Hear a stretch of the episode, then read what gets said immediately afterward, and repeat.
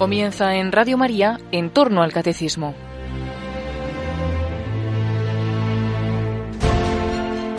Esta semana, en la hora del catecismo, dos obispos han comentado el documento de la Conferencia Episcopal Española Jesucristo, Salvador del Hombre y Esperanza del Mundo. Como testimonio de esa salvación que Jesucristo ofrece a todo hombre, les ofrecemos hoy la reposición del testimonio de conversión de Marta Solano, voluntaria de Radio María, entrevistada recientemente por el padre Luis Fernando de Prada.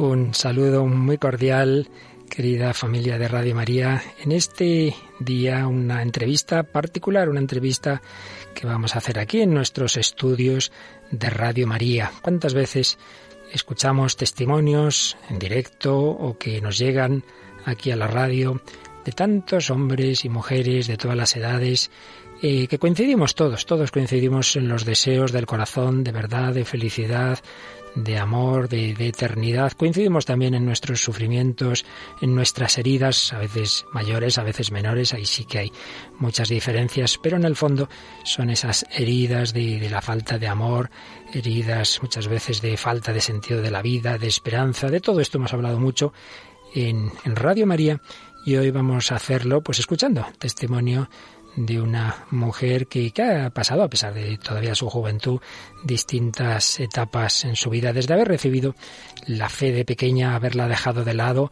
haber experimentado muchos caminos, haber intentado dos matrimonios que no salieron bien, haber buscado la espiritualidad por unos sitios y por otros, y al final le, le ha pasado como a Chesterton, aquello que decía, de que salió de Inglaterra en un barco buscando no se sabe qué continente al final lo encuentra y dice, anda, si es Inglaterra, si he vuelto, si estoy, si estoy en casa. Bueno, pues al final en la iglesia en la que fue bautizada, ha sido ahora rebautizada entre comillas en cuanto que no hace mucho fue confirmada. La confirmación es como la segunda parte del, del bautismo y encima pues implicada en diversas asociaciones católicas, entre otras Radio María. Bueno, pues dejo yo ya de hablar porque tenemos aquí a nuestra invitada para este rato de diálogo para esta entrevista. Marta Solano, bienvenida a los micrófonos de Radio María. Hola, muchas gracias. Bueno, tú eres voluntaria desde hace algún tiempo. Alguna vez habrán oído nuestros oyentes tu voz en los informativos cuando andamos pillados. Marta, por favor, ayúdanos a leer. Un placer. ¿Estás a gusto aquí en Radio María? Estoy muy a gusto, me he sentido muy bienvenida, muy acogida y muy bonito. La verdad es que en Radio María nos encanta acoger a cualquier tipo de voluntarios. A veces los tenemos, pues no siempre tan creyentes o chicos que vienen a hacer prácticas, pero a todos les hace mucho bien porque ven el ambiente que hay en esta casa. A ti, que si alguien te preguntara cuál es el ambiente de Radio María, ¿qué le dirías? Pues es un ambiente de fe. A mí una de las cosas que más me, me impactó fue la capillita en medio. O sea, es, es realmente lo que irradia todo. Y veo, veo a las personas que van a rezar y salen y no dicen nada, pero, pero es lo que equilibra todo, desde luego. ¿Y de la forma de ser de las personas? ¿Qué, qué, te ha parecido? Pues me ha parecido mm, alegres, mm, eh, muy profesionales al mismo tiempo. O sea, hay, hay mucho voluntariado, pero me ha parecido muy bien, muy estructurado, muy bien. Nos alegramos mucho, Marta, pero hoy, hoy ya no estás ahí ayudándonos a escribir, a redactar, sino, sino que te vamos aquí a, hacer un tercer grado, ¿verdad?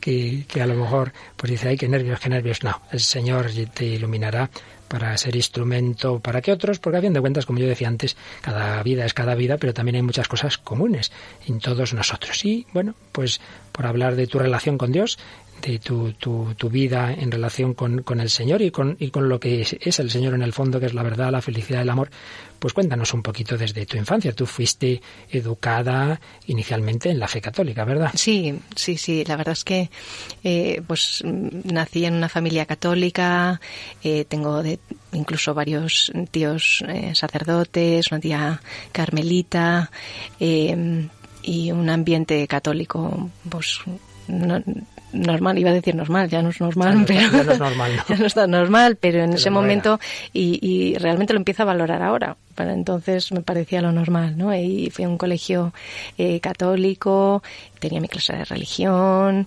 hice la comunión encantada con mis amigas y, y luego ya pues vino la adolescencia y ya me fui separando, ¿no? Ya cuando tenía 14, 15 años, aún estando todavía en el colegio, eh, pues eh, ya era un ambiente donde no era necesario ir a misa, no era necesario estar en un grupo eh, que al final te apoya en esos momentos, ¿no? Y, y, bueno, pues me fui separando y...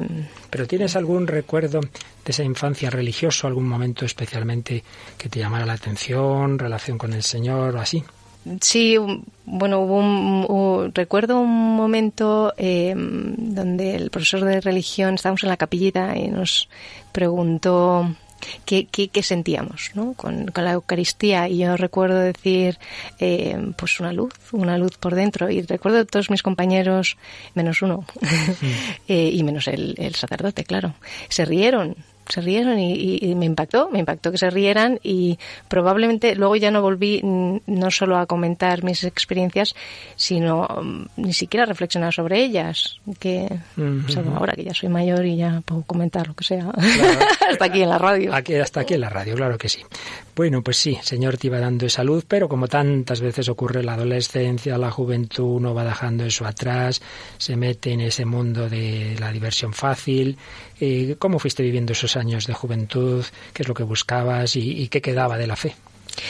Pues eh, yo tuve una adolescencia bastante fuerte. Eh, probablemente tenía mucha sed de Dios y lo, y lo viví como Em, pues tengo que buscar y buscar y buscar y busqué donde no era. Entonces, eh, entre eso y, y que el ambiente pues facilitaba y, tal pues pues pues eso viví la adolescencia la noche las fiestas Madrid no, sé cómo se imagina. Sí sí, sí podemos imaginar. Y luego y luego entré eh, ya en la universidad y en la universidad pues como tampoco tenía ningún mis amigas tampoco eran católicas ni eh, pues entré en un, ambiente más intelectual eh, donde yo ya me gustaba mucho leer me gustaba mucho profundizar y ya mm, eh, profundizaba en, en, en, la parte filosófica. O sea que ahora a cartas vistas sí sí veo que tenía ahí eh, sed de buscar en algo más que en la noche o en la fiesta, em, pero pero no, no, no me llenaba nada. De hecho, cambié varias veces de carrera porque crees que vas a ciencias, pero entonces mm, te falta algo de letras y entonces tampoco eres de letras, entonces me metí en empresariales, entonces ya llevaba varios años en la universidad y entonces, claro, estás un poco perdido, pues yo perdida del todo. Y entonces acabé, acabé yéndome al extranjero lo cual me vieron muy bien porque sales de contexto. Estuviste en Estados Unidos, ¿verdad? Sí. Estudiaste lo que sería aquí comunicación. Sí, estudié comunicación y, y tampoco profundicé en, el área espiritual porque estaba en una universidad no pública, porque no son públicas, pero no era religiosa, ¿no? Em, Aunque me contabas mm. antes de entrar en antena que ahí seguía habiendo esas semillas que habías recibido antes, que si te compraste una Biblia, que si un día te invitaron a un grupo de Biblia y fuiste, que si un pobre. Sí, sí, sí. Sí, eh, pues son cositas que fui olvidando luego con el tiempo, pero ahora mm, que mm. tengo esa relación con. Viene el recuerdo y digo, eh, pues recuerdo una vez eh, en casa donde efectivamente habían estado esas semillas de cristianismo el Señor siempre había estado identificado con, con el pobre, el necesitado, había esa, esa parte de, amor, de caridad social. Y, y, recuerdo estar andando un día por, por Boston y, y ver a, a, un mendigo y decir, es el Señor. Y yo había seguido andando y decir, tienes que volver. Y ni había pensado en la iglesia, ni había pensado en nada. Eh, eh, y volví Dije, pero no, ni, ni, reflexionando en una relación personal, ni en, ni en lo sobrenatural de la historia, simplemente vuelves y ya no estaba. Pero son cositas que, que luego con el tiempo eh, me he dado cuenta que, que efectivamente, aun por muy perdido que estés, el Señor va haciendo sus apariciones, ¿no? Sus, sus tequiña, tequiña el ojo, ¿no? Y, bueno, sí, eh, también cuando llegué allí no tenía, todavía estaba montándome, eh, alquilé un pisito para empezar la universidad, busqué una compañera y tal. Lo primero que me compré fue pues un aparato de música, ¿no? Porque, y, y una Biblia. Eh, claro, ahora tiene otro sentido. En ese momento era simple, era eh, un poco inconsciente, ¿no? Y es una Biblia que leí, leí, subrayé, pero era yo conmigo misma y probablemente desde mi punto de vista del momento intelectual. Eh, sí, sí, pero bueno, el Señor va, va, preparando el terreno. Vuelves de Estados Unidos y ya llega el momento de irse asentando, un trabajo, una familia. ¿Qué pasos das ya cuando vas entrando en la segunda juventud, digamos? Pues una segunda juventud em, con ganas eh, de, de sentar de asentar, ¿no? De, porque cuando te casas y te dispones a tener niños, eh, dejé el trabajo para estar con mi familia, o sea, la, la intención era mm, eh, con ganas de establecer un hogar, ¿no?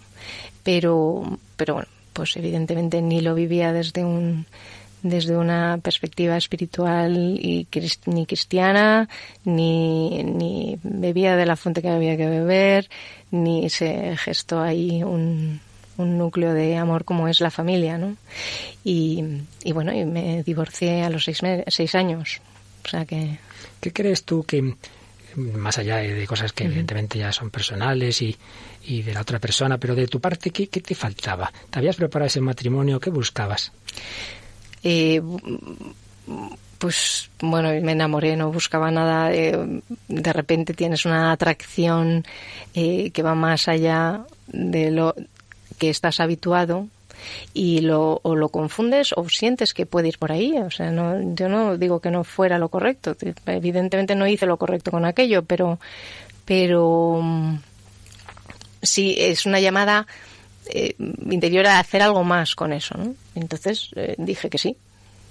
Eh, luego he podido entender que había otras atracciones, había otras razones que me hicieron elegir esta pareja, que no reflexionamos, no hicimos el cursillo prematrimonial, no sabíamos lo que implicaba el matrimonio, no lo cuidamos, ¿no? Porque, claro, luego, ahora que ya soy más anciana. anda, anda. no, ves que todas las relaciones eh, hay que cuidarlas. Claro. Y, y bueno, pues nosotros no la cuidamos. O sea, y evidentemente lo que no se cuida, eh, pues no sale. Y me decías tú ahora que estás estudiando ciencias religiosas, que te das cuenta, de, pues eso, bastantes años después, de que no sabías lo que era realmente el matrimonio cristiano, porque sí que os casasteis por la iglesia, además uno de tus parientes religiosos, sacerdotes, os casó, ¿no? pero no tenías idea lo que realmente es el matrimonio, ¿verdad? No, eso me ha sorprendido, me ha sorprendido ahora que, he profundizado en lo que significa y que lo he profundizado no intelectualmente, sino también pues desde mi relación con, con el Señor. y, y, claro, me ha, impactado. O sea, digo, es que no tiene nada que ver con lo que es un matrimonio cristiano. O sea, no es que tuviera un matrimonio cristiano que se ha roto. Es que eso no era un matrimonio cristiano. Es mi impresión. entonces, eh, yo creo que es un gran tesoro el sacramento del matrimonio, pero hay que ser conscientes de la medida de lo posible.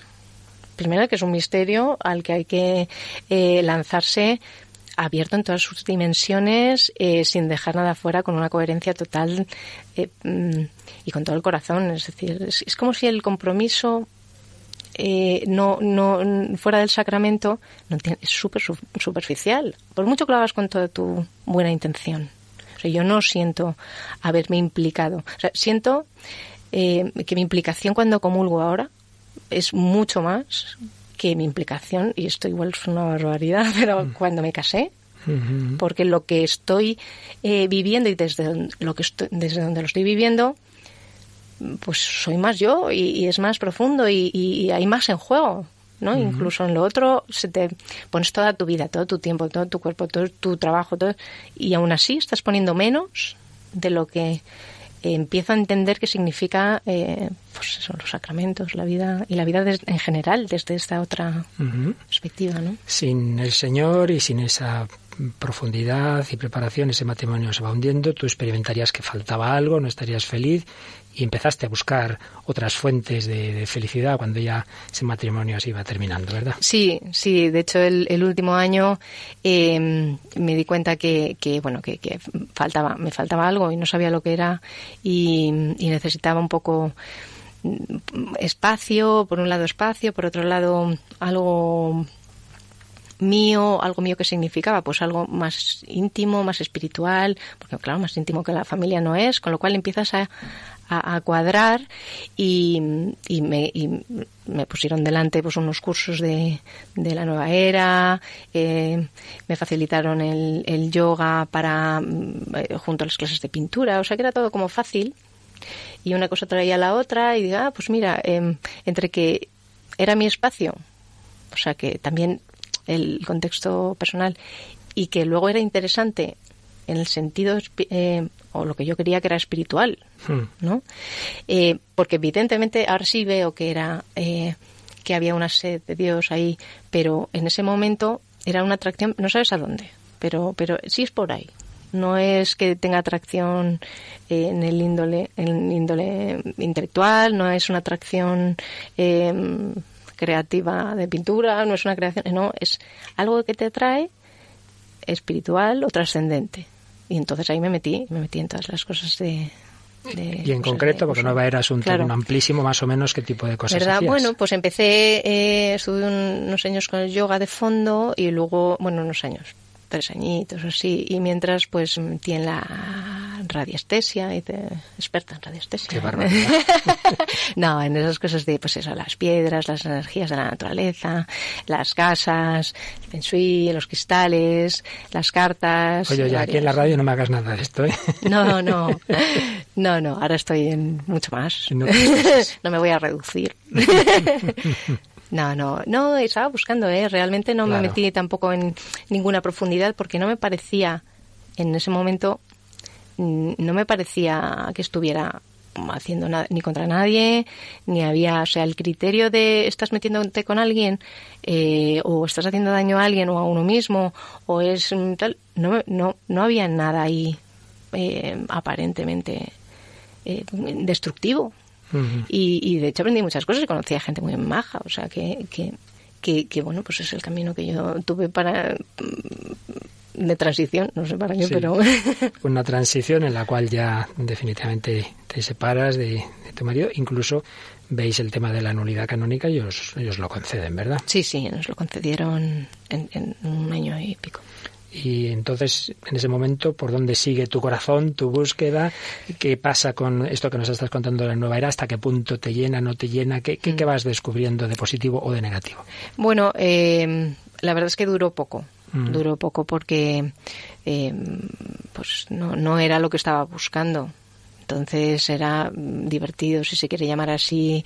Eh, mezclas mucho también la parte de eh, comer sano. O sea, hay muchas cosas que quizás mm. son buenas, que no tienen nada que ver con esos, pero que en ese entorno se cuidan mucho. Entonces se mezcla, ¿no?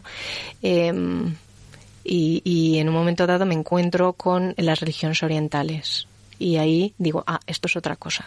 Es otro nivel de profundidad, me llama más y entonces, pues de una manera natural, no como rechazo, sino porque me, me, atraía más ese ese campo de investigación y, y, enfocaba mucho, por ejemplo, la parte contemplativa. Eh, el budismo hablaba del, tocaba el tema del, del, sufrimiento y tal, y yo me fui más por el Vedanta, ¿no? La parte intelectual, la parte de la no dualidad, el contemplar, y tenía un punto de eh, estoicismo intelectual, de alguna manera, que mm, parecía eh, sanador, o sea, eh, tener un, un autocontrol de los pensamientos, una capacidad de hacer silencio, una, un comprender cuando tus emociones se están dominando, eh, muchas cosas muy atractivas mm, que parece que están solo ahí porque es lo que a mí en mi camino se me había presentado, ¿no? Entonces eh, empecé a vivir la parte atractiva y positiva que tenía o que, tenían esos esa línea de profundización. Lo que pasa es que se me quedó corta. Se te volvió a quedar corta y eso nos lo vas a seguir contando en un segundo, pero vamos primero a dar gracias al Señor de cómo pues se va sirviendo de, tantas circunstancias en la vida, muchas veces de cosas pues que tienen mucho de erróneo, pero que a veces son eso, un paso, un paso intermedio en el acercamiento a Él. Y pedimos por tantas personas, bueno, todos en el fondo buscadores de la verdad y de la felicidad, como Marta Solano.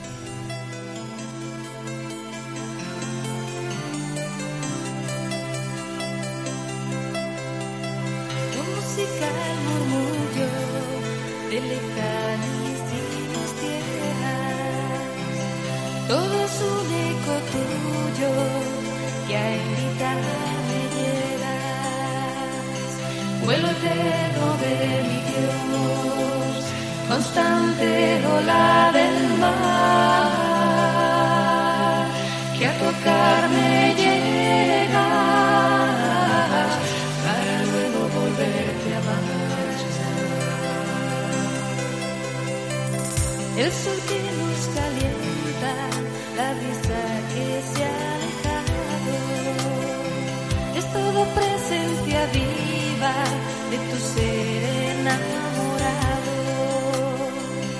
Vuelo eterno de mi Dios, constante ola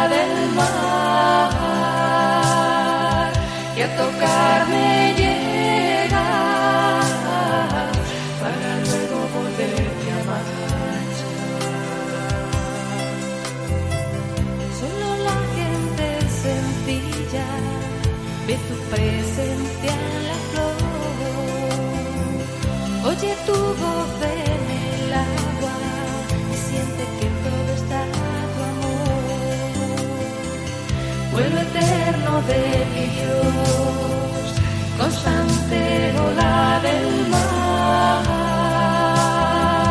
que a tocarme llega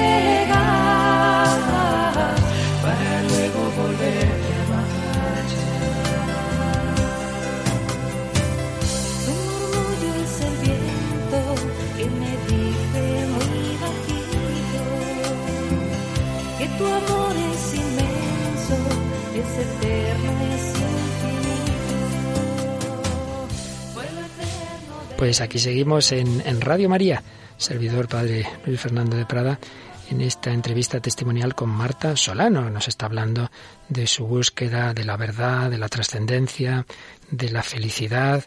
Nos había hablado pues de su infancia, de su adolescencia, de su primer matrimonio que fracasa, de su búsqueda de espiritualidad en el campo de la nueva era y lo último que nos había hablado es de esas religiones orientales y particularmente del Vedanta y bellas cosas que ayudaban, Marta, esa dimensión contemplativa, pero nos estabas diciendo que eso se te quedó corto, que es donde veías tú que ya no daba más de sí para tu búsqueda ese, ese camino oriental. Pues había la sensación, o sea, la línea era buscar la verdad. Y es por esa razón estaba ahí buscando la verdad. Y entonces lo que pasa es que la buscaba dentro de mí, lo cual hay una intuición de... Pero se quedaba en mí, es decir, yo me la busco, yo la tengo, yo me trasciendo a mí misma y no voy a ningún lado porque entonces me fundo con mi no yo, porque no había... Me faltaba, me faltaba el amor, realmente.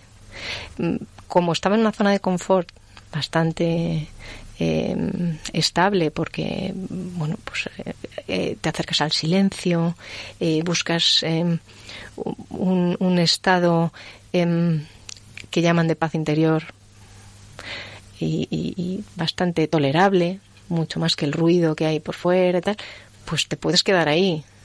Yo lo que pasa que en un encuentro en un retiro precisamente estando en ese silencio interior, pues tuve un, un, un encuentro con el Señor y, y sin, sin buscarlo, sin estar entre mi vocabulario, sin, sin haber hecho ningún tipo de oración más que la de quiero la verdad, eh, pues vi al Señor sentado a la mesa. Tuviste como una especie de, de- de visión de Jesús, el Sí. Señor Jesús sentado Sí, con... con, con, con personas. Eh, He de decir que estaba en un, en, en un Era un retiro en un un monasterio. retiro en un creo, ¿no? monasterio, sí. Y Y- estaba, lo que pasa que mi, mi Un, un retiro de este mundo oriental, que a veces son cosas curiosas que se hacen en monasterios católicos, ¿verdad? Sí. Pero bueno, el caso que tú fuiste ahí y el Señor se Sí, sirvió a veces de me ello. pregunto, digo, ¿se sirvió de ello? Porque igual, claro, era su mesa.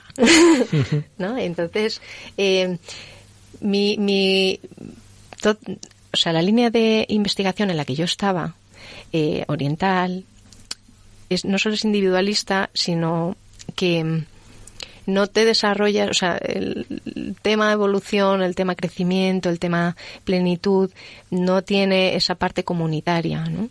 Entonces, para mí fue un shock, el, porque podía haberme encontrado con el Señor en muchos aspectos. Mm. El hecho de que estuviera en la mesa que para mí, eh, en, mis, en mi infancia... Pero es que no hemos explicado en la mesa porque estabas en ese momento en el refectorio, ¿no? Cuando tuviste esa... Estaba en, sí, en el- en estaba desayunando. Desayunando, o sea, Es está verdad. bien eso que el Señor se manifieste en el desayuno. En el desayuno estaba tomando café y de- en el momento de coger la magdalena, eh, pues es, es- hay un desaparece el tiempo. Es decir, si hay un cambio, no, no sé explicarlo. Hay un cambio ahí de no sé qué tiempo pasó, no sé si fue un segundo o dos minutos y se me había caído la magdalena o qué pasó, pero mm, cuando pasa sabes que hay que ha pasado algo. Mm. ¿no? Sabes que ha pasado algo, no sabes de qué dimensión. Además era un retiro de silencio. Silencio en los pasillos, silencio en las habitaciones, silencio eh, mental, silencio todo. Y cuando te pasa algo así, quieres contarlo. Claro, claro que sí. y no puede contarlo. Es ¿no? curioso, Marta, luego yo te lo he dado a leer y creo que sí que te llama la atención que cuando te lo leí la primera vez me acordé de Tatiana Goricheva, Sí, que haciendo ejercicios de yoga tiene precisamente la conversión, la gracia de la fe cristiana. Es verdad, sí, es verdad. Eso te, Mm. te pasa a ti. Entonces, bueno, tienes esa experiencia de Cristo y, y ¿qué, qué, qué contraste empiezas a descubrir entre eso y lo que estabas viviendo, que era, sí, algo bueno en el aspecto de interiorizar, de hacer silencio, pero dices que todo ese mundo oriental te deja dentro de ti mismo, no te saca por el amor hacia afuera Mm. o hacia un ser personal, ¿verdad? Sí.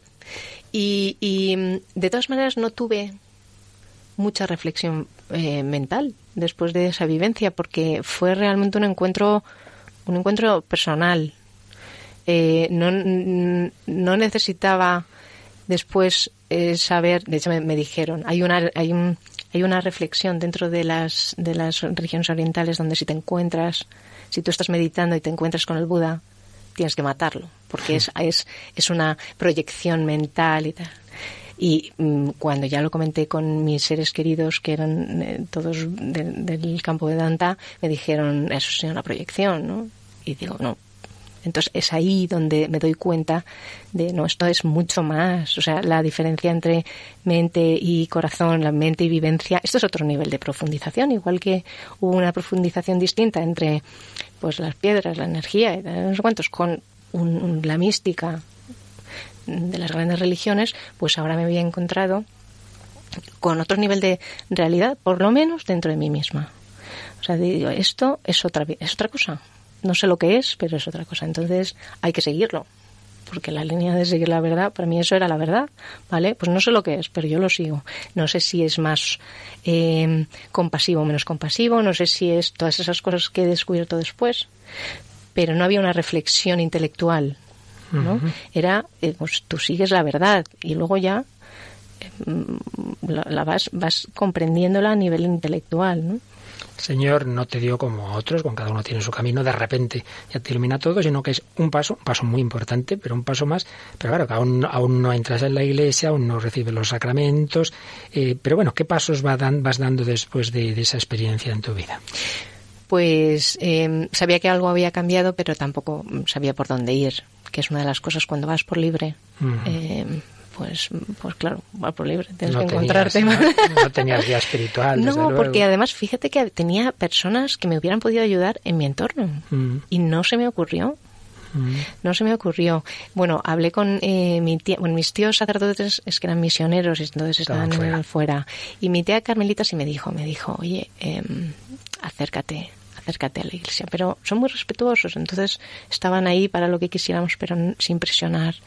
Y, y vi un, me encontré un papel eh, que ponía en, en Biblia y mística, era un congreso en Ávila. Y dije, ah, por aquí yo que soy experta en estos temas, tal, así, con mi soberbia del momento. Y, y dije, pues por aquí. Y vas siguiendo las señales, que es un poco también el, el lenguaje ¿no? del universo y del Señor providencial. Y ahí entré y ya dije, esto, esto es.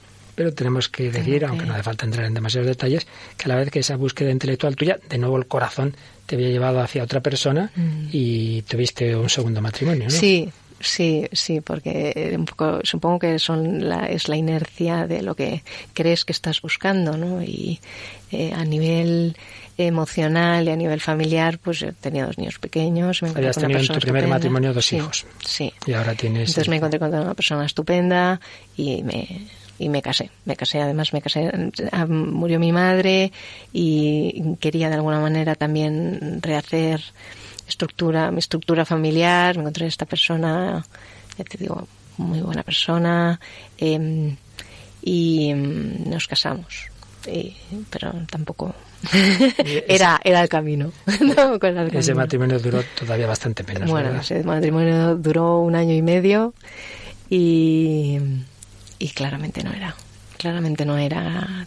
Pero bueno. Y también vieron enseguida en el tribunal la nulidad, Sí. causas Sí, psicológicas, sí. etcétera. Ya mis amigas me ahora se ríen y dicen, tú, padre, tú, vamos. Puedes darnos un máster en nulidades. Nulidades, qué desastre. El caso, el caso es que empiezas a ir a ese, a ese otro máster Mm. más importante de mística y ahí es donde ya vas conociendo más el cristianismo, la verdadera espiritualidad cristiana. Mm. Sí, ya me había apuntado a, a, un, a ciencias religiosas distancia, pero lo estaba estudiando primero de gota en gota y segundo a nivel em, intelectual, exclusivamente.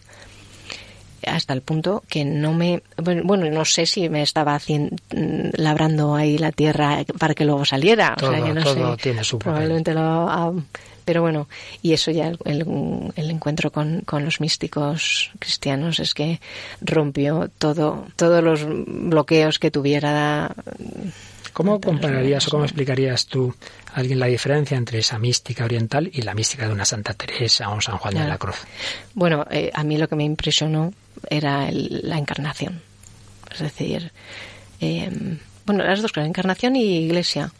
Porque venía de un entorno donde un eh, alguien, con todos mis respetos, iluminado, va por libre. Y, y claro, te encuentras a estos eh, gigantes, ¿no? De, de- y, y primero, con Teresa, el, el, el Cristo encarnado, ¿no? Ese, ese, no, no, no hay mística si no hay carne. O sea, ese- ese- ese- en- ahí ya me, me- me bloqueó todo el sistema, todos los tejemanejes que yo había hecho de la dualidad, en la no dualidad, en la carne, el espíritu, el gnosticismo. Entonces, no, entonces te elevas y dejas-lo.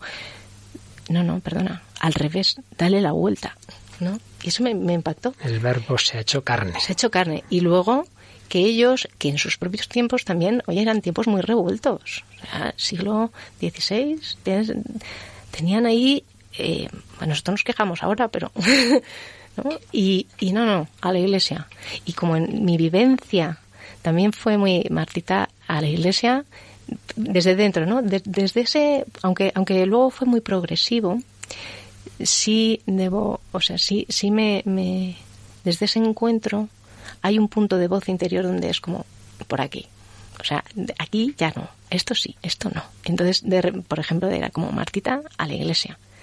Y yo me repuchaba. Yo, no, bueno, hombre, pero a la iglesia a ratos, a la iglesia, bueno, tampoco hay que ponerse así, a la iglesia con la parte de la iglesia que, que, que me encaje, no con toda.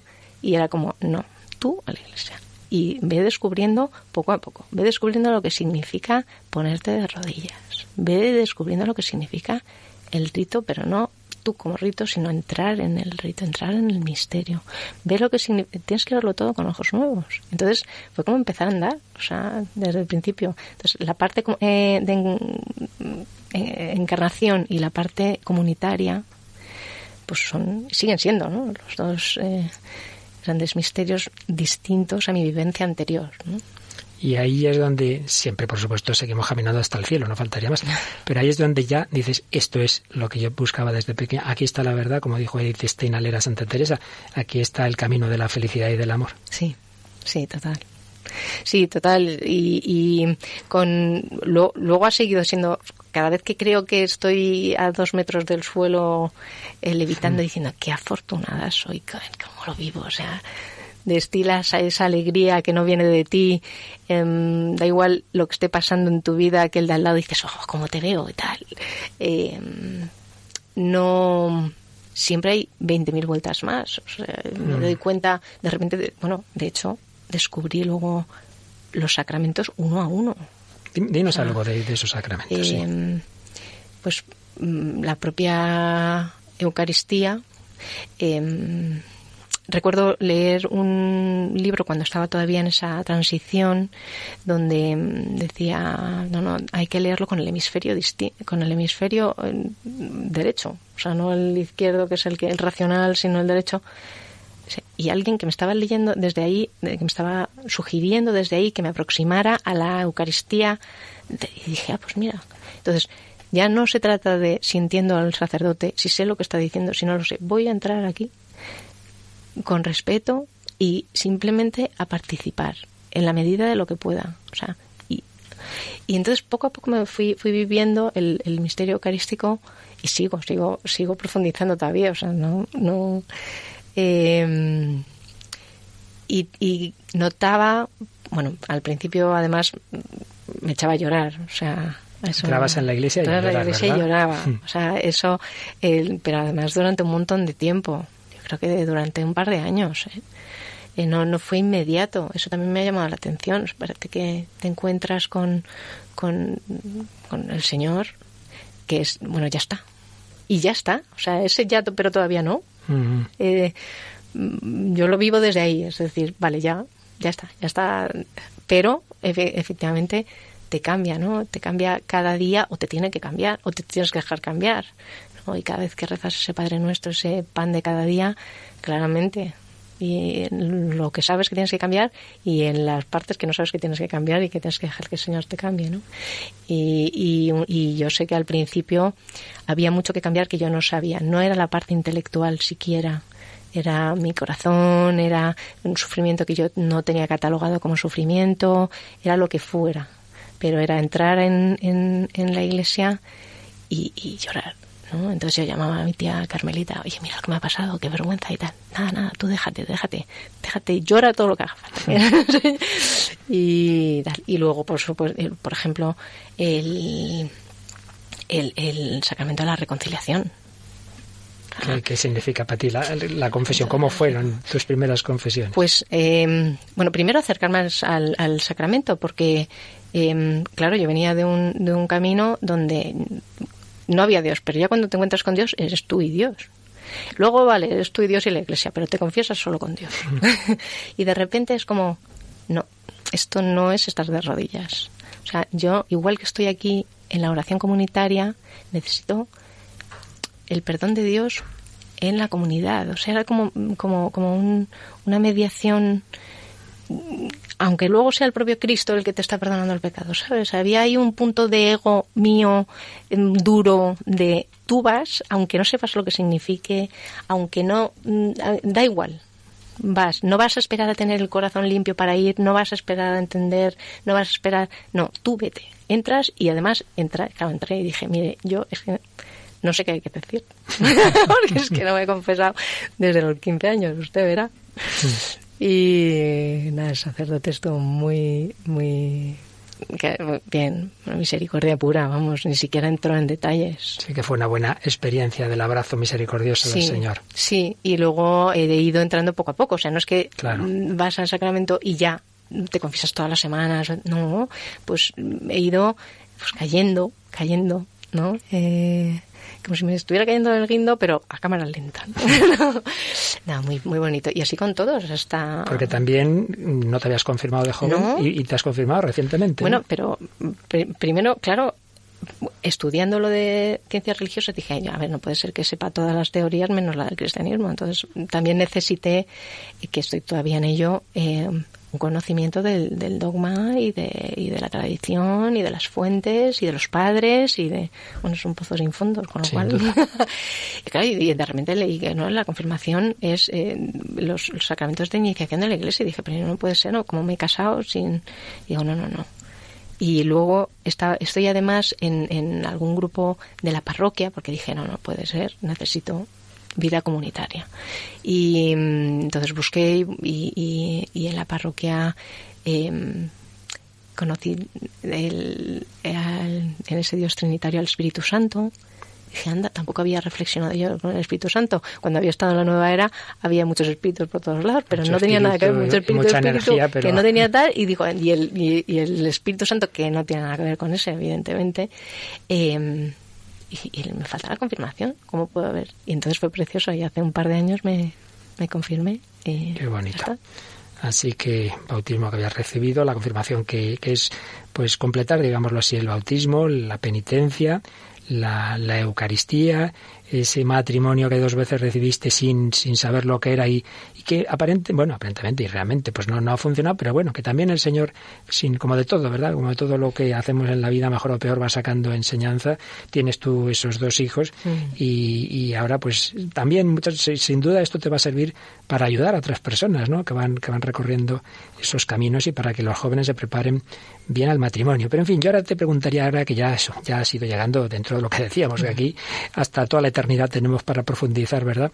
Pero bueno, ya mirando un poquito hacia atrás, eh, ¿qué significa en tu vida concreta y hasta qué punto necesitas, tienes deseo de la Eucaristía, de la misa, de la comunión? ¿Qué, qué hace en tu vida? Eh, pues todo. no lo hace todo. O sea, el, el- el misterio de la Eucaristía es, es una fiesta. Yo voy con, con un ánimo no, no, no de fiesta obligada, sino de encuentro con el Señor y además eh, participar en la adoración eucarística en otros eh, en otros momentos eh, no lo completa porque no hay nada que completar pero desde luego sí. me mantiene en la Eucaristía ¿no? El- y ese y ese eh, conocer y ese saber que cuando sales el Señor sigue ahí em, es- esa vivencia con el con, el Señor sacramentado Claro que sí. Pues vamos a quedarnos un momento también nosotros en, en oración, dando gracias al Señor de eso, de su presencia, de su cercanía, de que le tenemos corporalmente incluso en, en todos los sagrarios del mundo y a veces en exposición para hacer esa adoración como la que ahora mismo nos comentaba Marta Solano.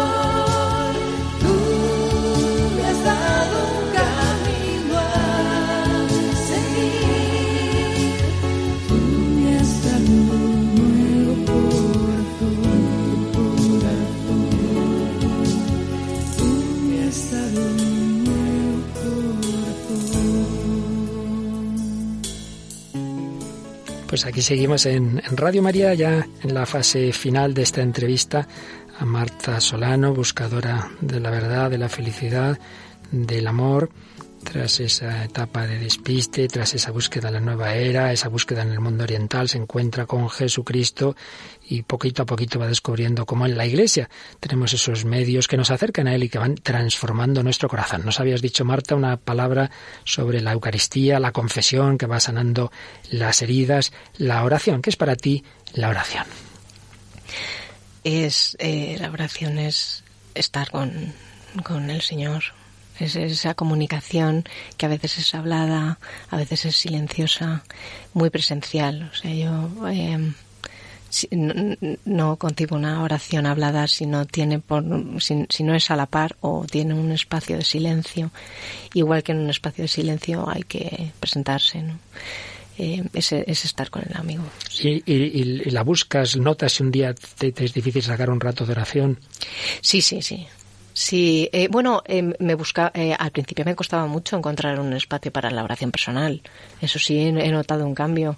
Y de hecho, te notas, yo he notado que he ido cambiando muchas cosas, y muchas más tengo que cambiar, pero vamos, eh, eh, cuando de repente no me cuesta encontrar ese espacio para la oración personal. Y digo, ah, algo ha cambiado. ¿Por qué? Porque sí, porque de repente lo busco, ¿no? Y como bien has señalado, la espiritualidad cristiana no es intimista, no es individualista. Esa oración, esa Eucaristía, tú notas que te va cambiando tu relación con los demás, tu corazón cambia eh, de un corazón duro quizá a un corazón misericordioso. ¿Tú experimentas ese cambio Sí, fraterno? Absolutamente, absolutamente no, no, es que no, no, no concibo. Es que incluso alguna vez eh, que he tenido en la vida, claro, en la oración es lo que hablas con el Señor. Entonces no, no va el corazón por un lado y la oración por otro. Y, y, alguna vez vas y le presentas lo que estás viviendo. Y si tu corazón ha sido duro, el Señor te- se, se le pone el gesto. se pone el gesto y lo notas y dice, oye, siento haberte ofendido. Siento haberte ofendido. O sea, no siento haberlo hecho mal, ya siento haberte ofendido. Y ese, y ese grado de... de eh, eso es un punto de cambio en la oración. De, no, ya no es si voy al infierno o no voy al infierno, si lo he hecho bien o lo he hecho mal. Es que me fastidia haberte ofendido y lo siento. Y, y eso es lo que me motiva a no volver a hacerlo. En palabrita. ¿Y, y qué mirada, digamos, te va dando el Señor de los demás? Desde ese encuentro con Él, ¿cómo, cómo ves, bueno, en primer lugar, claro, a tus hijos, a tus familiares, pero a cualquier otra persona que te encuentres o incluso, digamos, enemigos que uno pueda tener? el camino yo creo que es al final dame tu mirada señor o sea y, y, y si si si funcionan o sea es eh, te va cambiando no vas eh, teniendo un corazón que no tenías antes para aquellos que te sacaban de quicio eh, tienes eh, ganas de hacerlo bien, no te digo que lo hagas bien, pero tal, con, eh, de tener más paciencia con los hijos, de entender, incluso te abren los oídos, pero no ya para cosas raras, sino para qué te están diciendo. Entonces, eh, realmente incluso en el plano humano eh, te va transformando, yo creo. A mí me... Y para bien. También te puede cambiar. Podemos dar testimonio aquí. Muy bien, Marta. Eh, ¿Relación o qué papel ocupa en toda esta historia la mujer por excelencia, la Virgen María? en, en mi camino de acercamiento? Pues eh, la verdad es que yo a María la estoy descubriendo ahora. La Estoy Mm. descubriendo ahora porque como ha sido el Hijo, ¿no? Eh, ha sido Cristo eh, con quien, con quien me encontré. Y, em, luego, en, mi etapa con los místicos, tal, tuve mm, mucha cercanía con, con San José. Y, pero claro, si estás con el Hijo, estás con San José. Santa Teresa, muy devota de San muy José. devota, ¿ves? Sí, sí. Y mm, pero María es eh, María es la madre, María es la madre y, y tiene esa ternura.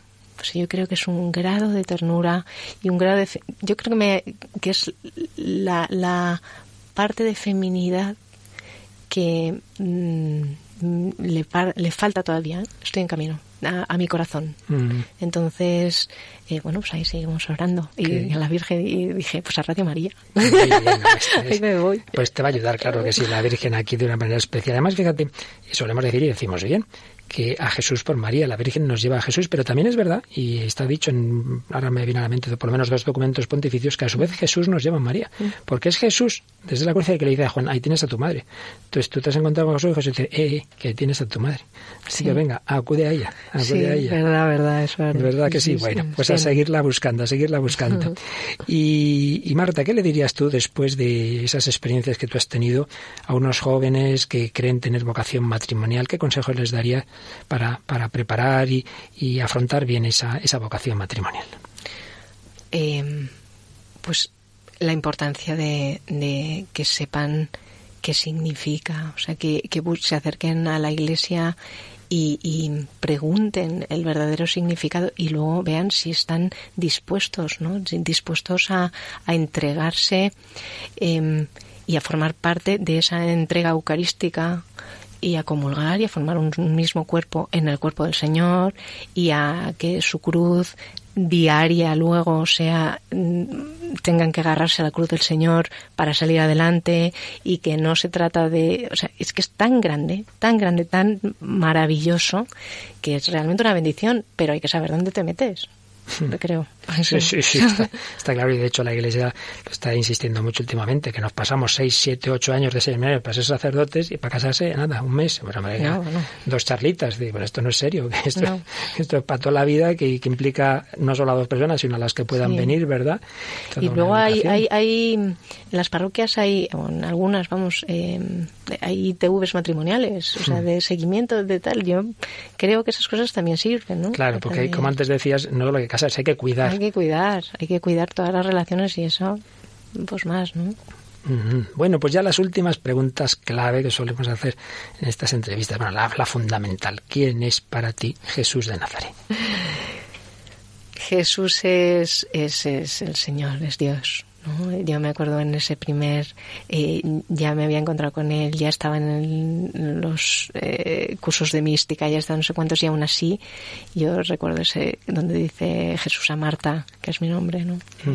pero tú, ¿quién dices que soy yo, no? Y a mí me resonaba esa parte, y era como, pues Señor, yo no te puedo decir que eres el Hijo de Dios, porque porque es que no te lo puedo decir todavía y ahora sí te lo puedo decir, ¿no? Para mí es el Hijo de Dios, es, es eh, una de las tres personas de la Trinidad, es el amigo, es la fuente del amor y es el camino, la verdad y la vida. Eh, para mí es muy importante que no sea la meta, sino que sea el camino. Es, eh, y, es el Señor. ¿Y es posible enamorarse? Estoy absolutamente enamorada.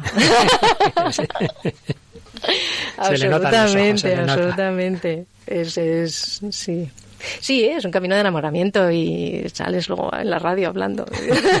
Dices, Dios mío, ¿quién te mandaría a ti? Pues eso, eso es el enamoramiento, ya no lo piensas, ya estás ahí, ¿no? Y lo cuidas y lo dices y te expones y te abres y dices, mm, y para terminar, Marta, eh, tú has vivido en los dos lados, digámoslo así, fuera de la Iglesia, fuera de Cristo, ahora dentro, y solemos aquí también pues, reflexionar mucho sobre esos temas comunes a todos los hombres, el amor, la felicidad, la libertad. ¿Tú cómo compararías ahora cómo se vive el hombre estas realidades? ¿Es más feliz con Cristo, más libre? ¿Es posible el amor con él? Bueno, es evidente que se deduce que sí, todo lo que nos has contado, pero bueno, tú ahora cómo comparas mirando hacia atrás. Bueno, eh, yo lo comparo como si estaba muerta y ahora estoy viva. Entonces, a partir de ahí, eh, no, no son comparables. Lo siento. O sea, no, no, no hay, no es que es una cuestión de, de grado, no, es una cuestión esencial. Entonces, eh, ¿puedo comparar si antes era capaz de amar o no? No, yo, seguramente otros sí, ¿eh? o sea que no digo tal, pero yo eh, no sabía amar y ahora estoy no sé si sé o no, pero esto, sé amar cuando estoy eh, en oración con el Señor. Y si no, no amo. Eh, sé, pues es como el punto, es como el centro de gravedad de todas las vivencias de lo que es la felicidad, de lo que no es, de cuando llueve, de cuando no llueve. Es que no, no, no sabría separarlo. Y has experimentado también, digamos, la libertad, es decir, que tenemos esclavitudes de las que solo el Señor nos libera. Sí, sí, claramente. Y, si no, se las pongo en el altar. sí, porque todo lo puede. Entonces, mm, en todos los niveles de la vida, de las pasiones o de las em, ganas. Eh, hay una cosa que dicen los místicos o Santa Teresa, que creo es el término engolosinar, y, me encantó, me encantó porque ese ayudarte a ser más libre pasa por ir cambiando lo que te apetece, ¿no? Entonces ya eh, lo que te apetece incluso a nivel de todas las pasiones y de todos los apegos. Mm. Evidentemente es mucho más fácil desapegarte de las ganas de leer un libro que de, una droga. Yo que sé. Entonces, em, pero te, te va eh, cambiando en lo pequeño y en lo grande y en... Y así, pues el Señor nos lleva a su amor nos lleva a la felicidad. Marta Solano, muchísimas gracias por abrir tu corazón en los micrófonos de Radio María, no solo por trabajar aquí escondida muchas horas, sino por hoy hacerlo así para que otros también puedan encontrar al Señor, ¿verdad? Muchas gracias. pues así terminamos esta entrevista, queridos amigos. Muchas gracias a todos vosotros también.